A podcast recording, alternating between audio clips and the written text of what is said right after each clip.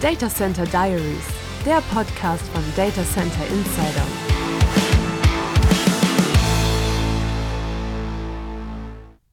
Herr Zachmann begrüße ich zum Podcast von Data Center Insider. Wir reden über North Sea und was North Sea anders macht und wie Sie überhaupt dahin gekommen sind. Also, vielleicht sagen Sie mal ganz kurz einfach zur Einführung, was North, North Sea ist, ähm, was das für eine Firma ist, wo die herkommt und was Sie hier tun wollen. Ja, vielen Dank, Frau Osler. Auch hallo erstmal von meiner Seite. Wer ist North Sea? Die äh, Firma North Sea hat äh, ja ihren Ursprungspunkt im Jahr 2019 durch die Fusion zweier Unternehmen in äh, Holland, ja, TDCG und NLDC. Wir haben jetzt ähm, nach etwas mehr als drei Jahren operativen Betrieb sozusagen unseren dritten bis vierten Geburtstag gefeiert äh, mit Kunden, mit denen wir von Anfang an wachsen konnten, denn das Unternehmen wurde in diesen Jahren, seit 2020 tragen wir offiziell die Firmenbezeichnung North Sea, eben zum größten lokalen Rechenzentrumsanbieter in den Niederlanden. Und wir haben die Absicht, auch damit zum führenden Anbieter für regionale Rechenzentrumsdienstleistungen in Europa zu werden, also eine Plattform aufzubauen, indem wir ein Netzwerk schaffen von ja, verbundenen Einrichtungen, sprich Rechenzentren und Fachwissen auf nationaler Ebene. Und äh, mein Beitrag dazu ist es, den, äh, den deutschsprachigen Dachmarkt, also Deutschland, Österreich, Schweiz, zu bearbeiten, damit wir dort eben auch Colocation kleinteilig anbieten, sozusagen für die Unternehmen in der Region. Ähm, jetzt wissen Insider natürlich, ähm, Data Center Insider, um das genau zu sagen, die wissen natürlich, wer Herr Frank Zachmann ist, aber vielleicht nicht alle. Ich würde Sie bitten, sich selber ganz kurz vorzustellen und wie Sie denn jetzt zu diesem niederländischen beziehungsweise europäischen Unternehmen gekommen sind. Sehr gerne. Ich äh, bin seit 25 Jahren in der, in der Rechenzentrumsbranche tätig, habe also das äh, Auf und Ab der der Märkte auch vor dem Platzen der Dotcom-Blase schon begleiten können, habe damals das Thema Rechenzentrum von der Pike auf äh, lernen dürfen als Kaufmann vom, vom Ursprung, wie man Rechenzentren plant, baut, betreibt, vertreibt, ähm, dann letzten Endes auch über das ganze Thema der Marktbereinigung, Merger und Acquisition und alles, was dazugehört, gelernt, vor allen Dingen für die großen amerikanischen Provider gearbeitet und habe mich dann ähm, mit der Zeit auch dafür interessiert, wie es nicht nur immer größer, schöner, schneller, höher weitergeht, sondern vielleicht auch mal kleiner, smarter, dezentraler, um auch mal das Wachstum in, in smarte und nicht nur größere Richtungen zu gehen. Habe mich daraufhin vor mittlerweile über sechs Jahren selbstständig gemacht, ähm, habe Erfahrungen in dem Bereich modularer, kleinteiliger Rechenzentren ähm, sammeln dürfen. Dafür haben wir damals auch Preise gewonnen für die Ideen, die dahinter waren. Die Ideen waren vielleicht aber noch ein bisschen früh. Und äh, daraufhin bin ich in meiner Beratung in den letzten dreieinhalb Jahren ähm, unterwegs gewesen, um vor allen Dingen Investoren und ma neue Marktteilnehmer zu begleiten. Und ja, einer der äh, Kunden quasi aus der Beratung waren frühere Weggefährten, die diese Idee Colocation äh, etwas kleiner in der Region zu bringen, außerhalb der üblichen Verdächtigen und Locations ähm, und das waren eben die Kolleginnen und Kollegen im Management-Team von North Sea. Anderthalb Jahre durfte ich das im Hintergrund begleiten, bevor überhaupt die Landesorganisationen in Deutschland und der Schweiz äh, gegründet und äh, gekauft worden sind. Und im Zuge dessen hat man mich dann halt gefragt, ob es äh, nicht auch vorstellbar wäre, dort eine permanente Rolle zu spielen. Ähm, meine Chefin, unsere CEO, die Alexandra Schless, hat mich dreimal gefragt und ich habe im Leben gelernt, einer Frau mehr als dreimal einen Wunsch abzuschlagen, ist keine gute Idee, so dass ich dann seit 1. September jetzt offiziell an, äh, an Bord bin sozusagen mit etwas Vorkenntnis und äh, dem Kennenlernen behind the scenes und jetzt eben auch offiziell im Wind stehe. Genau, jetzt haben Sie ja schon gesagt, also North Sea hat in den Niederlanden ja eine Geschichte. Wie viele mhm. Rechenzentren gibt es denn da und wie groß sind die? Die Größe, unser Sweet Spot bewegt sich so zwischen 4 bis 5 äh, Megawatt. Das ist sozusagen die, die Standardgröße. Wir sind äh, mittlerweile zweistellig geworden. Ja, ähm, ich habe zuletzt das äh, ja, das Anliegen gehabt, äh, mich nicht mehr auf eine Zahl festzulegen. Wenn ich jetzt 11, 12 oder 13 sage, kann das morgen schon ähm, überholt sein. Ja, deswegen sage ich, wir sind über 11. Warum? Weil wir haben äh, nicht nur in den Hubs in Groningen, Rotterdam äh, Rechenzentren, sondern wir werden jetzt auch äh, zwei weitere, äh, die im Bau befindlich sind, demnächst announcen. Ähm, dann haben Sie gesagt, in der Schweiz gibt es schon ähm, Niederlassungen. Genau, wir sind in der Schweiz mit dem Hauptsitz in äh, Basel beziehungsweise Münchenstein, einem Vorort von Basel, mit zwei Rechenzentren vertreten und einem Rechenzentrum in Biel. Und ähm, wenn Sie sagen, das soll europäisch werden, wie muss ich mir das vorstellen?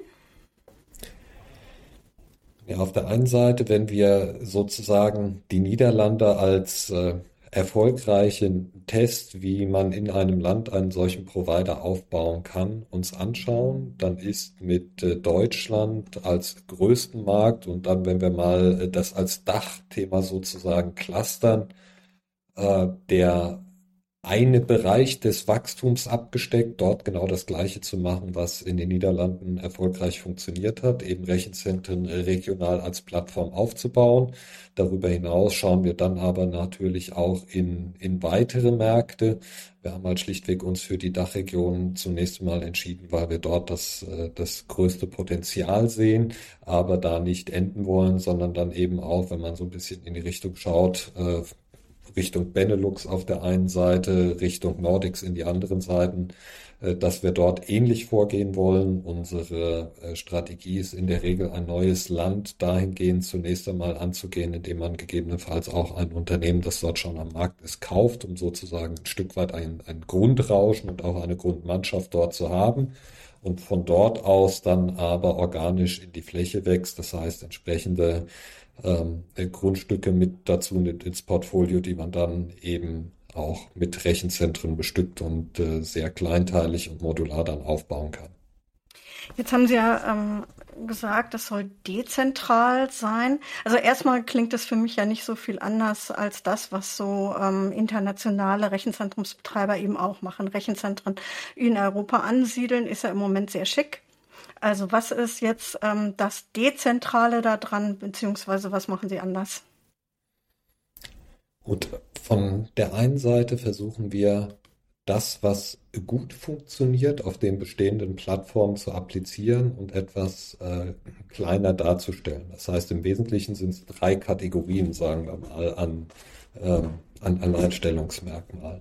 Auf der einen Seite die Idee, eine Plattform als Rechenzentrum mit äh, entsprechenden Services und Qualität, mit Zugang durch ein Portal zum Beispiel äh, auszubilden.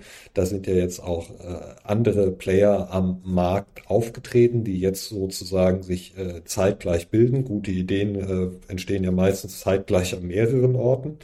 Ja, also äh, dieses Thema Differenzierungsmerkmal gleiche Qualität, nur kleinteiliger und an mehreren Orten außerhalb der äh, bekannten Hubs. In Deutschland äh, ist Frankfurt zwar groß, aber eben nicht nur Deutschland, ja, sondern eben auch in die sogenannten Tier 2, Tier 3 Regionen hereinzubringen.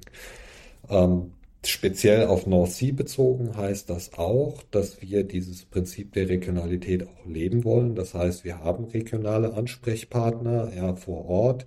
Wir werden äh, entsprechend in diese regionalen Ökosysteme auch äh, reingehen und mit dem kompletten Know-how von einem international agierenden Co-Location und Connectivity Anbieter ergänzen. Also sinngemäß, dass eben auch außerhalb der bestehenden Hubs äh, das, das gleiche Geschäftsmodell multipliziert und appliziert wird. Und der dritte Punkt, und da sind wir speziell stolz darauf, dass wir uns da bei diesem Thema Nachhaltigkeit oder auch Neuhochdeutsch Sustainability eben auch differenzieren können, ist, dass einerseits entgegen der vielleicht landläufigen Meinung, dass Rechenzentren äh, auch Skaleneffekte haben, wir mit Rechenzentren dieser kleineren Größenordnung durchaus äh, effizienter arbeiten können und deswegen das Thema ESG, also Environmental Social Governance, auch ganz anders, äh, ganz anders bespielen können. Was uns in die Hände dabei spielt, ist der Fakt, dass während äh, die gesamte Branche quasi solche Themen wie CO2-Reduktion, Abwärmenutzung etc. Sich damit beschäftigen muss, können wir damit beginnen, weil wir erschließen neue Standorte ja äh, sozusagen von der Pike auf. Das heißt, ähm, wenn wir Standorte ja. erschließen, sind solche Sachen eben komplett mit äh, schon inkludiert. Da würde ich gerne gleich nochmal genauer drauf eingehen. Aber jetzt ja. ähm, muss ich nochmal fragen. Also ich meine, natürlich gibt es schon zahlreiche Rechenzentren in Deutschland. Nehmen Sie denn denen jetzt äh, das Geschäft weg?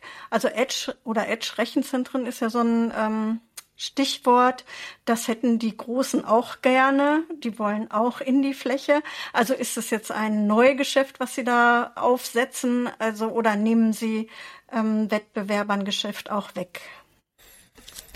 Aus unserer Seite ist es ganz klar additiv zu sehen. Äh, das ist einerseits auch äh, entlang der, der üblichen Marktforschungsinstitute abzulesen, dass wenn wir uns zum Beispiel den sogenannten Edge-Markt anschauen in Deutschland, dann ist je nachdem, welche Studie man da folgt, in den nächsten Jahren von einer mittleren bis hohen zweistelligen Megawattzahl die Rede, die zusätzlich an Bedarf entsteht und damit auch an Kapazität entsteht, zwischen 60 und 90 MW, je nachdem eben, wo man liest. Und äh, warum das Ganze additiv? Da kann ich ein Kundenbeispiel geben, wie wir es eben auch in, in den Niederlanden erlebt haben, dass selbst ein äh, größerer Hyperscaler, der an sich sagt, meine, meine richtig großen äh, Rechenzentren stehen eher in den, äh, in den Hubs ja, dass äh, durchaus auch ein Hub-and-Spoke-Modell, also in die Region gedacht wird, zu sagen, Mensch, das, was ich sonst vielleicht nur mit 10 oder 20 MB initiell anfange, das kann ich bei euch auch mal mit 1 oder 2 MB dann sozusagen in die Fläche bringen. Und das ist in der Tat zusätzliches Geschäft, was vor allen Dingen dadurch bedingt ist, dass äh, der, der Grundsatz der ist, solange eben die Serverkapazität nur linear wächst, aber das Datenvolumen nach wie vor eine exponentiell wachsende Größe darstellt, da werden wir immer mehr äh, letzten Endes Flächen und Infrastruktur brauchen, um diese Server zu behausen. Und das Ganze wird im Endeffekt auch von den Kunden gutiert, die sagen, wir wollen näher an den Nutzer ran, wir wollen das, äh, was über Jahre als Edge irgendwo als Schlagwort durch die Gegend äh, ging, auch letzten Endes jetzt in die Tat umsetzen. Und wir sehen es auch an der vertrieblichen Pipeline bei uns, dass es eben jetzt auch konkrete Überlegungen gibt, wie man in der, in der Fläche sich beschäftigen kann. Da sind äh, die, die, die Carrier und Telekommunikationsunternehmen natürlich führend, aber auch andere Unternehmen, wie gesagt, die Hyperscaler auf der einen Seite, aber auch ähm, alles, was letzten Endes so in der Mitte ist zwischen dem Endkunden und äh, dem großen Dienstleister, da sieht man schon zunehmend, dass zusätzlich zu der installierten Kapazität jetzt eben auch überlegt wird, wie kann ich das Ganze regionaler mehr verteilen. Habe ich gleich zwei Fragen zu. Erstens, wie, was für eine Art von Kunden adressieren Sie? Also den typischen Mittelstand, den man ja dann unter Umständen mit kleineren Einheiten und ähm, eben dezentral organisiert besser erreicht. Und ähm, andererseits ist eines der Hauptgeschäfte von Colocation-Anbietern ja nicht mehr nur das Colocation, sondern das ist ja, Sie haben es erwähnt, der ähm, Kommunikationshub oder der Konnektivitätshub, also zu anderen Clouds ähm, und vor allen Dingen über den DZIX. Fangen wir mit dem DZIX an. Ich glaube, dass, äh, wenn ich die Kollegen dort sinngemäß zitieren kann, ja auch ein Umdenken stattgefunden hat, dass inzwischen es letzten Endes die, die Millisekunden sind und die Latenzen, die das Ganze auch im Geschäftsmodell des DKIX treiben und weniger die absoluten Wachstumszahlen, wie wir über Jahre hinaus immer wieder Rekorddatendurchsatzzahlen am DKIX in Frankfurt genannt haben. Und äh, deren Geschäftsmodell sich dahingehend ja auch entwickelt und wir sind da in enger Abstimmung, äh, letzten Endes auch die Connectivity in die Fläche zu bringen das haben Sie völlig richtig erwähnt. Im Endeffekt dafür steht bei Northia auch das Thema C, ja, nicht nur für den Customer, sondern eben für Colocation, Connectivity und Cloud. Das sind die drei Kernbestandteile, die wir in die Fläche bringen wollen, indem wir auf der einen Seite die Rechenzentren auch in der Dezentralität entsprechend ver, verknüpfen, ja, also auch ein virtuelles Netz an Rechenzentren darstellen können, die angebunden sind an die typischen Exchange Points, DKIX, aber auch die internationalen Kollegen AMSIX, Megaport etc., damit eben auch die Anbindungen an die Cloud-Provider wiederum darüber äh, laufen können. Also ein Stück weit fasert oder gliedert sich dieses Netz jetzt eben Stück für Stück in die, in die Fläche aus. Und das äh, zu der anderen Frage zum Thema, wer sind die Kunden? Im Prinzip gibt es ganz grob gesprochen drei Kategorien. Auf der einen Seite die von Ihnen angesprochenen regionalen Kunden, die letzten Endes äh, bisher sich vielleicht ein Stück weit schwer getan haben zu sagen, ich bin hier sehr weit von Frankfurt irgendwo entfernt. Ich könnte mir vorstellen, in der Nähe von meinem Firmensitz in äh, verhältnismäßiger Umgebung durchaus ein Outsourcing zu betreiben und die Server dort an einen äh, Standort zu stellen, wo sie sicherer, verlässlicher, äh, wie auch immer untergebracht sind. Ähm, diese sozusagen Distanz zu überbrücken mit einem regionalen Angebot von Colocation vor Ort. Äh, das ist natürlich auf der einen Seite der Kunde und da gehört letzten Endes der, der, der Mittelstand, der klassische ähm, dazu. Ja. Es ist aber auch auf der anderen Seite die Art der Kunden, die auf der einen Seite ähm, jetzt diesen Markt schon sehen und sich langsam darauf vorbereiten. Ja, das heißt, wir haben unter anderem eine, ähm, einen Trend, den wir am Markt sehen, der sich damit beschäftigt, wie wir in der äh, vernetzten Datenwelt äh, das Thema Streaming, das Thema Content, all diese Themen an den Markt bringen und dass wir dort sozusagen schon mal äh, die, die Forefront des Edge sind mit dem Thema 5G etc. Und der dritte Punkt sind die vorhin von mir angesprochenen Hyperscaler als ein Muster, aber auch schlichtweg Kunden, die sich mit diesen neuen Geschäftsmodellen, die sich durch dieses ganz Low Latency verteilte Rechenzentrumsnetzwerk hindurch heute erst bilden. Also sinngemäß vielleicht heute ein Kunde an einem Standort, der morgen an mehreren ist, um dem Geschäftsmodell einfach zu folgen, wie sich mehr und mehr dieses ganze Thema halt vermascht und in die Fläche bewegt. Jetzt haben Sie ja selber gesagt, das ist so ein Markt, der sich bildet. Das heißt, ähm, Sie haben natürlich gleich zum Start mal Konkurrenz, also N-Leiten habe ich zum Beispiel mitgesprochen. Und Sie haben gesagt, eins der wesentlichen Unterschiede ist äh, die Nachhaltigkeit. Was heißt das denn genau? Das haben, führen alle sozusagen im Werbeblock mit sich.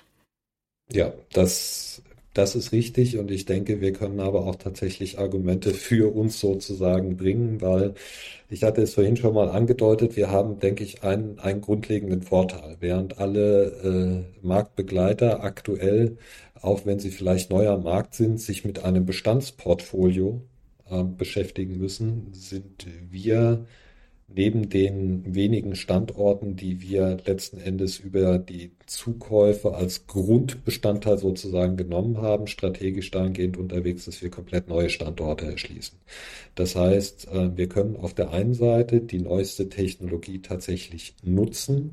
Wir können das Ganze in einer CO2-Neutralität aufbauen, die es uns erlaubt, unseren, unseren Slogan, dass wir bis 2030 die gesamte Plattform, also alle Dienste und Rechenzentren wirklich CO2-neutral betreiben, entsprechend aufbauen. Wir können das mit Use Cases hinterlegen. In den Niederlanden sind wir zum Beispiel mit einer Abwärmenutzung dabei, 13.000 Haushalte und angeschlossene Fabrik- und Gewerbeeinheiten äh, zu versorgen.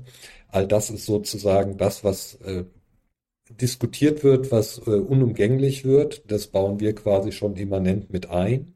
Auf der anderen Seite sind wir ähm, im Schnitt der deutschen Rechenzentren in etwa ja bei einer Energieeffizienz nach POE von 1,5, äh, einzelne Standorte vielleicht mit einem Design-POE von 1,2 unterwegs. Äh, wir können das Ganze im Betrieb dahingehend ausweisen, dass wir ähm, ein kleinteiliges Rechenzentrum. Dadurch äh, wird es etwas spezifischer und vielleicht auch homogener in der Ausstattung letzten Endes deutlich effizienter betreiben können. Also dieses, was bei vielen ein Ziel ist von 1,2, ähm, haben wir in äh, einem Bereich, wo wir gerade über äh, einen neuen Standort nachdenken, der auch schon existiert. Ja, ähm, bereits hinterlegt. Ja, also da ist der Ist-POI bei 1,24 und wenn wir jetzt über den Neubau der Standorte reden, ich äh, habe gerade in den vergangenen Wochen da sehr interessante Gespräche geführt, was man noch technologisch anders machen kann, um im gesamten äh, Lifecycle des Rechenzentrums durchgehend grün zu sein, also sinngemäß tatsächlich ein, ein Ende-zu-Ende-Wertschöpfungskreis äh, darzustellen. Und äh, nochmal zurück zu dem Thema da kann der POE auch noch runtergehen auf äh, deutlich unter 1,1. Und dann, letzter Punkt, äh, sind wir in dem Betrieb der Rechenzentren dahingehend auch mit äh, vielen Themen unterwegs, wo man auch sagen kann, es, es schreibt sich quasi jeder auf das Lastenheft, das mal auszuprobieren.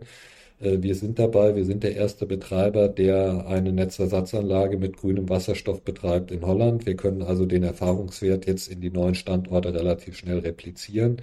Wir haben zum Beispiel auch ganz spannende Ideen, wo wir uns gerade anschauen, wie zum Beispiel auch die Netzersatzanlagen, so sie noch mit Diesel betrieben sind, sogar im Trockenlauf getestet werden können. Also selbst das eine Mal im Monat, wo der Testlauf ist, dann auch keine fossilen Brennstoffe mehr äh, verwendet werden. Also das ist so ein bisschen das Thema. Es, äh, ist, es ist absolut wichtig zu sagen, jeder will dorthin. Wir sind vielleicht den Schritt weiter, der dadurch ähm, sozusagen auch belegbar ist, dass wir eben auf einer komplett neuen Technologiebasis aufsetzen. Ähm, wie viele Standorte sollen es denn in Deutschland dann werden? Ja, mein interner Slogan ist sozusagen ist 12 in 25. Ich möchte also zwölf Standorte in der Dachregion innerhalb der nächsten drei Jahre errichten. Für Deutschland ist das, äh, sind das die klassischen Verdächtigen. Ja, neben dem Thema Frankfurt-Rhein-Main haben wir natürlich den Großraum Berlin, den Großraum Hamburg, den Großraum Rhein-Ruhr. Wir schauen uns äh, die Gegenden um Stuttgart, Hannover, dann Leipzig und oder Dresden an. Das sind so die, die Kernmöglichkeiten in Deutschland. Ähm, Daneben eben auch das A, das ja momentan noch fehlt. Das heißt, dass wir auch ein bisschen nach Österreich schielen und uns auch noch in der Schweiz weiterentwickeln wollen. Das kommt dann noch on top mit oben drauf. Und äh, Sie haben die Gespräche erwähnt ähm, vergangene Woche. Wo war das genau? Wir haben also, also was wird das nächste Rechenzentrum? ja, also ich, ich glaube, dass äh, wo wir am weitesten sind, ist tatsächlich in, äh, in Frankfurt, Frankfurt Rhein-Main, muss man ja immer unterscheiden. Also Frankfurt Rhein-Main, da haben wir uns einen Standort auch bereits schon äh, notariell zumindest mal gesichert. Ja, ich darf noch nicht verraten, wo es ist, aber das wird sicherlich das nächste sein. Und äh, weiterhin sind wir äh, tatsächlich an allen genannten Lokationen im Auswahlprozess. Ja, wer dann da das Rennen macht, das wird jetzt tatsächlich ein Stück weit davon abhängen, wo auf der einen Seite wir natürlich am schnellsten zum Zuge kommen und auf der anderen Seite dürfen wir nicht vergessen, unser Anspruch ist äh, nicht mehr wie damals, if you uh, build it, they will buy it, sondern äh, if you buy it, we will build it. Also dort, wo der Kunde äh, uns hintreibt, werden wir dann natürlich auch mit, äh, mit Volldampf hingehen. Jetzt ist es ja so, ähm, was, was ich will, das ist das eine, was ich kann, das andere. Also Rechenzentren brauchen, auch wenn sie nicht so ganz groß sind, nun mal jede Menge Strom. Und ähm, sie brauchen Datenleitungen und da sind sie ja durchaus, also zumindest was den Strom angeht, in Konkurrenz mit anderen Industrien. Also wo zaubern Sie den denn her? Sind auch hier mehrere Faktoren, die zusammenkommen. Auf der einen Seite sind wir mit einer Größenordnung, ich habe die, die Sweet Spots genannt, vier bis fünf äh, Megawatt an IT-Last, sicherlich schon mal in einer Größenordnung im einstelligen Bereich unterwegs. Da wird es ungleich einfacher, sowohl was die Versorgungssituation angeht, ähm, als auch die, die, die gesamte, äh, sagen wir mal, Genehmigungssituation. Da liegt man unter einigen Messlatten. Das Ganze wird äh, deutlich, äh, deutlich entspannt dadurch. Das ist das eine Thema. Das zweite Thema ist, dass wir, wenn wir noch ein Stück kleinteiliger und, und modularer denken, wir nicht mit äh, vier, fünf Megawatt auf einmal anfangen, sondern vielleicht im äh, Kilowattbereich äh, anfangen und deswegen eben auch über entsprechende Hochlaufkurven, was die, was die Stromversorgung angeht, hier zwar schnell liefern können, ja, auf der einen Seite, auf der anderen Seite ähm, aber eben nicht äh, sozusagen an der Stelle 24 der Warteschleife derer stehen, die schon irgendwie äh, im, im zweistelligen Megawattbereich äh, nach Strom fragen oder sich diesen reserviert haben. Das erleichtert das Ganze zum einen. Zum anderen kommt dazu, dass man in dieser Größenordnung eben auch darüber nachdenken kann, zu sagen, wie kann man gegebenenfalls Verbundeffekte betreiben? Wie können wir also zusätzlich diesen äh, Strombedarf decken? Ähm, und im besten Fall eben auch über äh, Strom- und Wärmenetze miteinander reden. Ja, also heißt, was kann ich mit äh, Nearshore PPAs generieren, wo ich äh, Solaranlagen, Windkraftanlagen in der unmittelbaren Umgebung nutzen kann, die mich mit Strom versorgen und auf der anderen Seite in der unmittelbaren Umgebung vielleicht meine Abwärme dann eben auch äh, liefern kann, so dass wir hier tatsächlich so eine äh, stärkere regionale Vernetzung auch haben. Ähm, auch ähm, die, nicht jede Kommune ist äh, super begeistert, wenn ähm, da ein Rechenzentrum daherkommt. Also es werden ja immer, ähm, also die Kommunen erwarten Wer Gewerbesteuer und die gibt's, wenn das Rechenzentrum sich da niederlässt. Oder sie erwarten Arbeitsplätze und das ist auch bei Rechenzentren begrenzt. Also wie überzeugen Sie die Kommunen? Grundsätzlich ist eine erste Hürde natürlich darum zu sagen, ist für eine Kommune Rechenzentrumsansiedlung überhaupt spannend? Ja? Ähm, das ist auch für uns in unserem Auswahlprozess ganz klar eines, äh, eines der Kriterien. Da merkt man ja relativ schnell, ist da jemand, der sagt, prima, ich habe das Thema Digitalisierung für mich entdeckt, ja, und möchte mich da irgendwo äh, profilieren, oder gibt es da eine etwas abwehrende Haltung? Wenn wir äh, dann aber darüber sprechen, dass ja die Digitalisierung uns äh, alle äh, letzten Endes, ich will nicht sagen überholt hat, aber allgegenwärtig ist, dann hat sich schon die Erkenntnis durchgesetzt, dass letzten Endes auch Rechenzentren grundsätzlich dazu gehören. Wir allerdings hier noch ein Stück weit weiterdenken und sagen, das eine sind die Vereinbarung städtebaulicher Themen. Ja, also städtebauliche Vereinbarungen in Bezug auf Abwärmenutzung, in Bezug auf Solaranlagen zum einen, ja, zum anderen aber auch zu überlegen, wo können Ansiedlungspunkte von Rechenzentren auch Inkubatoren darstellen, für Fortbildungszentren, für digitale Begegnungsstellen.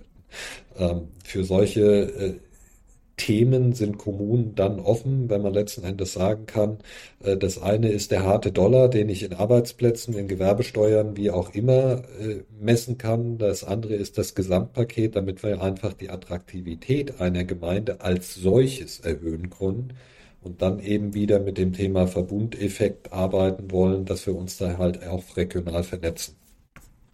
Also ich persönlich hoffe ja immer auf eine stärkere Datenleitung. Bringt North Sea eigene Datennetze mit?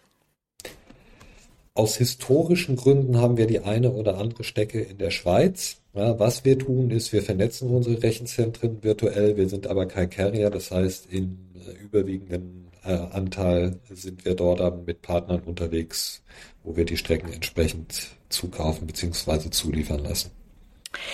In den Niederlanden haben Sie gesagt, gibt es ja schon praktisch Abwärmenutzung und Sie möchten das ja auch in Deutschland etablieren. Jetzt haben wir aber nicht die Wärmenetze, die dafür also wunderbarst ausgelegt sind. Also ähm, wie weit gehen Sie denn da? Also zum einen ist ja erstmal der Vorteil, dass wir, wenn wir kleinere Wärme- oder Energieeinheiten haben, ich das auch besser verteilen kann, als wenn ich sinngemäß sage, ich habe jetzt äh, das große 100 Megawatt Rechenzentrum und äh, ja, wie kriege ich denn hier jetzt quasi diese überschüssige Energie überhaupt weg? Das heißt, äh, diese kleinere Einheiten können regionale einfacher integriert werden in einem Verbund in der direkten Umgebung, ist das eine. Zum anderen sind wir da wirklich standortbezogen im, im Gespräch. Ein, ein Beispiel ist unser äh, Standort in Nürnberg, wo wir mit äh, dem Gewerbe Park oder der, der Gemeinschaft des Gewerbeparks, in dem wir da angesiedelt sind, eben auch über einen Verbundeffekt reden. Was meine ich damit? Ja, wir haben viele Gewerbehallen rund um das Rechenzentrum herum. Ja, man kann sich also ausdenken, wie es zum Beispiel wäre, auf der einen Seite Solarpaneele und äh, Windanlagen nicht nur auf äh, unserem Gebäude, sondern auch auf den Logistikhallen vor Ort auf der einen Seite äh, zu installieren, um diese regenerativen Energien für uns zu nutzen und auf der anderen Seite dann die Wärme abzugeben. In unmittelbarer äh, Umgebung ist zum Beispiel ein Boardinghaus oder eben auch die besagten Logistikhallen und so findet dann äh, tatsächlich ein so regionales Ökosystem auf einmal eine Anwendung, wo wir es auch mit Nahwärmenetzung äh, Nahwärmenetznutzung zu tun hätten. Also genannt werden ja auch immer Gewächshäuser, Schwimmbäder, Erdbeer, Spargelfelder. Sowas. Also äh, genau. Ja, also das wäre äh, zurück zu der anderen Frage nochmal die äh, die interessante Geschichte für die Kommune zu sagen, wenn wir damit euer Schwimmbad heizen können, dann passt das energetisch was von dem, was wir liefern und was dort gebraucht wird. Das ist äh, tatsächlich vielleicht das etwas plakative Beispiel, aber schön ist es tatsächlich, wenn es eben so in, in, in direkter Umgebung ist und man sich nicht über die, über die Großnetzlage Gedanken machen muss. Dann wird es komplex und dann dann ja, aber wir haben ja über die Attraktivität für die Kommunen gesprochen. Also ähm, letztendlich werden die nicht begeistert sein, wenn sie sagen, ja, wir liefern euch zwar Wärme, aber ihr müsst die Netze herschaffen oder ihr müsst die Spargelfelder drumherum anlegen. Genau, deswegen ist die Frage bei der Standortauswahl auch ganz klar, was, äh, was geht. Also man muss das ja immer von Ende zu Ende denken. In, der Vergangenheit war, war gerne genommen das Thema, naja, ich suche mir eine Fläche und wenn am besten direkt nebendran ein Stromkraftwerk ist, dann hurra, dann passt das ja. Äh, wir können das aufgrund der, der zitierten Größenordnung ein bisschen anders angehen und überlegen uns eher, also klassischer Verbundeffekt ist, wenn dann nebendran die Logistikhallen sind, hurra, dann haben wir auch gleich einen Ab immer für die Nahwärme. Also ich bin da ganz klar der, der Meinung, äh, erst Großnetze zu bauen, das, das wird zu komplex. Ja, sondern wo können wir in der Standortanalyse, das ist einer der ganz harten Faktoren, sofort das Kriterium einbauen, wo haben wir mögliche äh, Nutzer dieser Energie, sodass wir das von Anfang an mit einbauen und uns nicht über die, die kostspielige Genehmigung und Herstellung eines solchen Netzes erst unterhalten müssen. Aber das ist ein gutes Stichwort Kosten. Also wie weit gehen Sie denn? Äh, werden Sie selber Kosten tragen, um die Abwärme loszuwerden? Das ist Oder um den Strom nicht, zu erzeugen? Genau, das ist zumindest nicht un, unmöglich, sondern wir können uns tatsächlich auch vorstellen, in ein solches Projekt gemeinsam zu investieren. Wenn das äh, Thema sich für alle Beteiligten lohnt, dann ist es nämlich immer eine Frage des Gesamtpaketes. Ähm, mich interessiert noch was anderes und zwar, also welches Risiko eigentlich Sie mit so, ja, sagen wir mittelgroßen bis kleinen Rechenzentren eingehen. Ist es eigentlich größer als für, für die Riesenrechenzentren? Die können anders einkaufen. Also die haben die oder umgekehrt die auch bei der Technik, ähm, die können halt Großtechnik einkaufen, sind halt Großabnehmer, kriegen dafür bessere Preise. Ähm, unter Umständen verteilt sich auch das Risiko, was die Kundenaufnahme angeht, anders. Wie sieht denn das bei Ihnen aus, bei Ihren Rechenzentren? Also zum einen haben wir grundsätzlich, ich möchte es mal ein, ein geringeres Klumpenrisiko nennen. Das, Investment vorab ist ja kleiner. Wenn ich also nur eine 5 äh, Megawatt Einheit äh, vorweg mal plane und die dann auch noch modular erstelle, dann ist es etwas anderes äh, von der, von der absoluten Investitionsgröße. Außerdem ist letzten Endes nicht zwingend der, der, der so oft beschriebene Skaleneffekt der Fall. Denn ähm, ich kann im Stromeinkauf trotz geringerer Menge günstiger sein. Das sehen wir ähm, äh, am Markt mit all den Auswüchsungen rund um das Thema Strompreis in äh, den letzten 12 bis 18 Monaten ohnehin. Ich kann im Thema Grunderwerb unter Umständen günstiger sein, weil ich eben nicht im Super Sweet Spot Frankfurt äh, sein muss, sondern dort natürlich auch entsprechend auf günstigere Grundstücke Zugriff nehmen kann. Und ähm, auch das Thema Lieferketten, ähm, alles was dazugehört, ist handelbar, denn zum einen ähm, gibt es äh, durchaus eine, eine größere Auswahl an kleinteiligeren äh, Komponenten, als es bei den großen Dingen sind. Also wenn äh, für die für die großen Rechenzentren gewisse Teile halt nur x-mal pro Jahr produziert werden können, aufgrund der Fertigungskomplexität, dann ist das natürlich ein Engpass. Auf der anderen Seite kann man mit einer solchen modularen Bauweise auch relativ gut im Voraus planen, so dass man das fast so ein bisschen wie eine Just-in-Time-Produktion ansehen kann. Diese Module sind standardisiert, die können wir dann sozusagen mehr oder minder auch mal auf Halte produzieren ja, und sind damit auf der einen Seite gegenüber dem Kunden, was die Lieferung angeht, ein Stück weit äh, flexibel, schrägstrich flexibler und auf der anderen Seite äh, eben auch ein Stück weit dadurch gepuffert gegen eventuelle Schwankungen bei den, den Einkaufskonditionen oder auch Verfügbarkeiten. Ähm, es ist ja so, die Standortauswahl ist ist ja ohnehin schon schwierig. Also es müssen unter Umständen Wärmeabnehmer da sein, es müssen Stromproduzenten da sein, ähm, es müssen Leute da sein, die die Kosten teilen wollen, etc. Bla bla. Also wie ähm, planen Sie äh, das überhaupt noch mit ein oder können Sie es überhaupt mit einfahren mit sogenannten Ankerkunden? Also fangen Sie erst an zu planen, wenn Sie schon ähm, Kunden haben, potenzielle Kunden haben, die bei Ihnen einziehen wollen? Also das ist so ein bisschen die salomonische Aussage, sowohl als auch. Ja, der, der klassische Weg des Ankerkunden ähm, ist, ist ja etabliert und äh, funktioniert bis heute. Ja, wir wollen das insofern aber ein bisschen challengen und ändern, indem wir sagen, unser Wachstumspfad bedeutet, dass wir Standorte auch quasi im Vorfeld erschließen wollen und uns Grund und Boden, gegebenenfalls auch ein komplettes Rechenzentrum einmal sichern wollen. Das ist die eine Geschichte.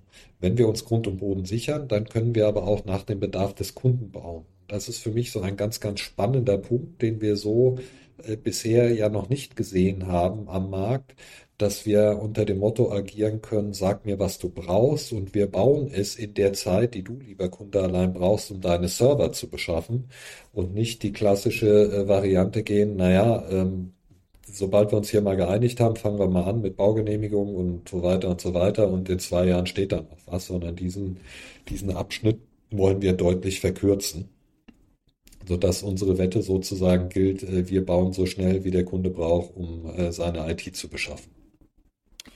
Ähm, ich sehe da einen großen Vorteil von so dezentralisierten Strukturen. Also sie können ja unter Umständen eine größere Sicherheit gewährleisten, weil sie die Last ähm, auf verschiedene Standorte verteilen können, beziehungsweise sie können unter Umständen Lasten auch sehr schnell umziehen. Also das Prinzip Georedundanz ähm, heißt das, dass sie bei, ähm, bei der Sicherheit an einzelnen Standorten sparen können das nur bedingt.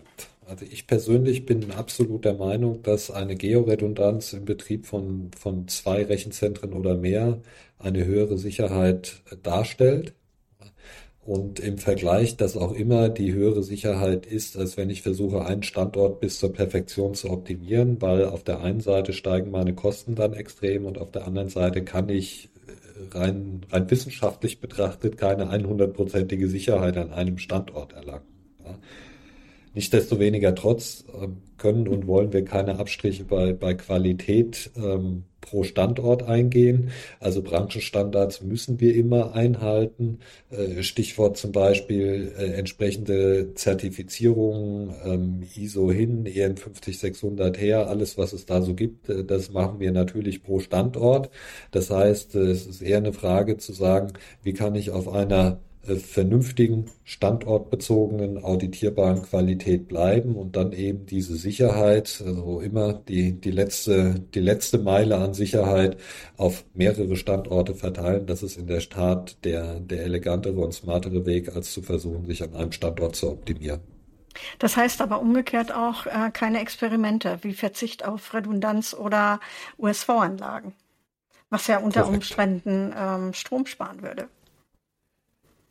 korrekt. Auf der einen Seite ähm, keine Experimente im klassischen Sinne, ja, ähm, wie man das, äh, wie man das so schön sagt. Wir, wir machen jetzt also kein, äh, kein Risikoexperiment am lebenden ähm, Patienten, sondern wir versuchen zum einen das Beste aus den, aus den Komponenten als solchen rauszuholen. Ja. Auf der anderen Seite gibt es aber auch schlichtweg technische Weiterentwicklungen. Das heißt, äh, wir, äh, wir können da durchaus nochmal deutlich effektiver sein, als wir es heute sind. Ich hatte vorhin schon mal erwähnt, also das PoE-Level mit der Verwendung der neuesten Technologie, da steigt ja wirklich äh, oder verbessert sich in der Effizienz nochmal deutlich. Ähm, wir können uns darauf vorbereiten, ob wir eine direkte Wasserkühlung abschnittsweise realisieren, ob wir ähm, reine Luftkühlung machen, ähm, ob wir ähm, all das, was letzten Endes jetzt so quasi als, äh, als neuer Trend reinkommt, kann man halt, wenn man kleinteilig agiert, vielleicht auch mal in kleineren Feldern implementieren mit dem Kunden, der quasi dafür offen ist, während wir nicht sozusagen ein, äh, ein Experiment auf, auf breiter Basis starten, weil das würde äh, sicherlich unserem Anspruch eben in der Qualität genauso führend zu sein, entgegenlaufen. Apropos Luftkühlung, wie dicht darf denn bei Ihnen ein Rack gepackt sein? Eins, zwei, sieben oder gar 20 Kilowatt? Wir haben tatsächlich Anfragen, die gehen so bis 15 kW hoch. Ja, das ist ein Bereich, in dem man Wärme auch noch mit ganz klassischen Methoden abführen kann. Da müssen wir also noch keine Klimmzüge machen. Äh, unterm Strich sind 2 kW pro Quadratmeter der typische Co-Location-Standard jedoch völlig ausreichend. Wenn wir uns so auf ein, ein Mittel begeben, mit, mit dem wir beim Kunden kalkulieren, dann sind das in etwa 5 äh, Kilowatt pro Rack. Ähm, noch eine Frage, äh, vielleicht noch zum Schluss. Also Sie haben immer von mehr oder weniger von Neubauten gesprochen. Ähm, wie ist es denn mit ähm, vorhandenen Standorten, also leere Fabrikhallen Hallen oder auch zum Beispiel Windräder, wie es dann äh, Windcourse äh, macht? Ja. Damit beschäftigen wir uns auch und ähm, wir haben in der Tat ja letzten Endes Bestandsimmobilien jetzt mit unseren, mit unseren Standorten, die wir erworben haben in, in, in Deutschland und in der Schweiz auch äh, mit übernommen. Ja, ähm, ich glaube, dass äh, Rechenzentren in Windmühlen, das ist ein Stück weit dann noch mehr Edge als die typischen 5 MB Rechenzentren in einer, in einer Tier 2 Region, wo North Sea typischerweise ist. Ja, die Frage wäre dann eher, ob man solche Einrichtungen äh, aller Edge dann einfach noch ergänzend nutzen kann. Also so ist unser Modell, dass wir sagen, ähm, der 5 Megawatt Sweet Spot, äh, der ist äh, eher die klassische Immobilie. Und wenn wir dann darum herum noch Standorte, die sehr individuell und intelligent nutzbar sind, mit andocken können, why not? Gut, das soll es für heute sein. Ich glaube, wir haben viele, viele spannende Themen für heute ähm, erledigt und angesprochen. Ich freue mich auf die Fortsetzung. Machen wir. Dankeschön. Frau Rostler, vielen Dank Ihnen.